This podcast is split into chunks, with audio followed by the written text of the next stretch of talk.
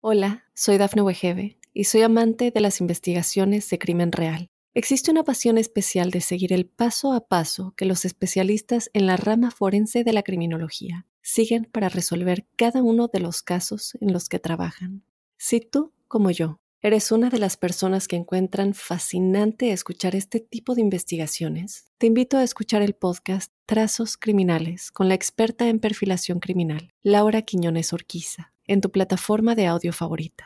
Aunque los Leo tienen tendencia para recorrer su propio camino y no contemplar la presencia del otro, están en un periodo eh, contrario a su naturaleza, llamado el tiempo del acuerdo, de la alianza y de la definición de las reglas del juego en la interacción con terceros.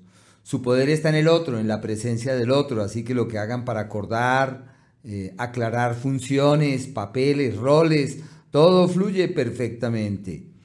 Este periodo también, sobre todo en el plano laboral, se considera como proclive a traslados, aunque la inclinación es muy marcada hacia la estabilidad, pero por ahora tienen la puerta abierta de traslados, de cambios de escenario, de cambios de entorno. Y si la idea es optar por un nuevo empleo, todo se da exactamente en esa dirección. Eh, la platica evoluciona hacia el mejor destino, una temporada maravillosa, sobre todo hasta el día 14 ya sea para cambiar de empleo, para hacerle, realizar la inversión de la vida, tomar el rumbo que había que tomar en, antaño y de generar unas nuevas estrategias. Así que todo lo que hagan para cambiar su historia en el plano económico funciona divinamente.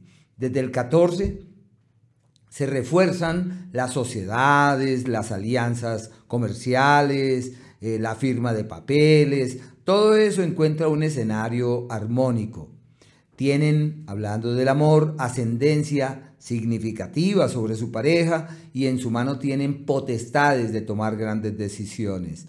Puede considerarse como un periodo de interferencia de terceras personas y de situaciones descontroladas en ese sentido que requieren de todo su cuidado y de toda su atención.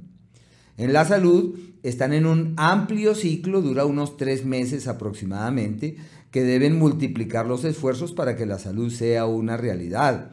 Situación que se acentúa desde el día 18, pero ya de hecho cuentan con eh, tres planetas, cuatro planetas en el eje de los malestares físicos. Hay que estar atentos de las dolencias que surjan para inhibirlas y para evitar que crezcan y que se acrecienten y que se conviertan en todo un tremendo problema.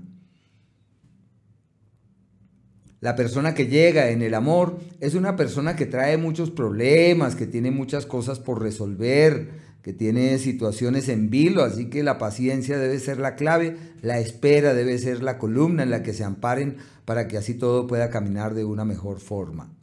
Así que en el plano económico, hasta el día 14, excelente la situación financiera, mejorías y opciones. Desde el 14, excelentes las alianzas y los acuerdos con terceros al igual que la legalización de lo que tienen pendiente.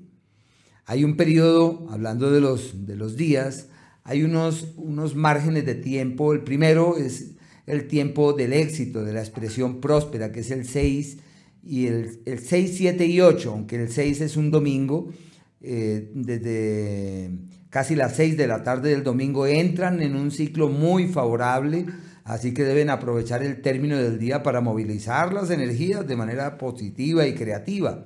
El 7, el pico más alto, y esa situación llega hasta el día, hasta el martes.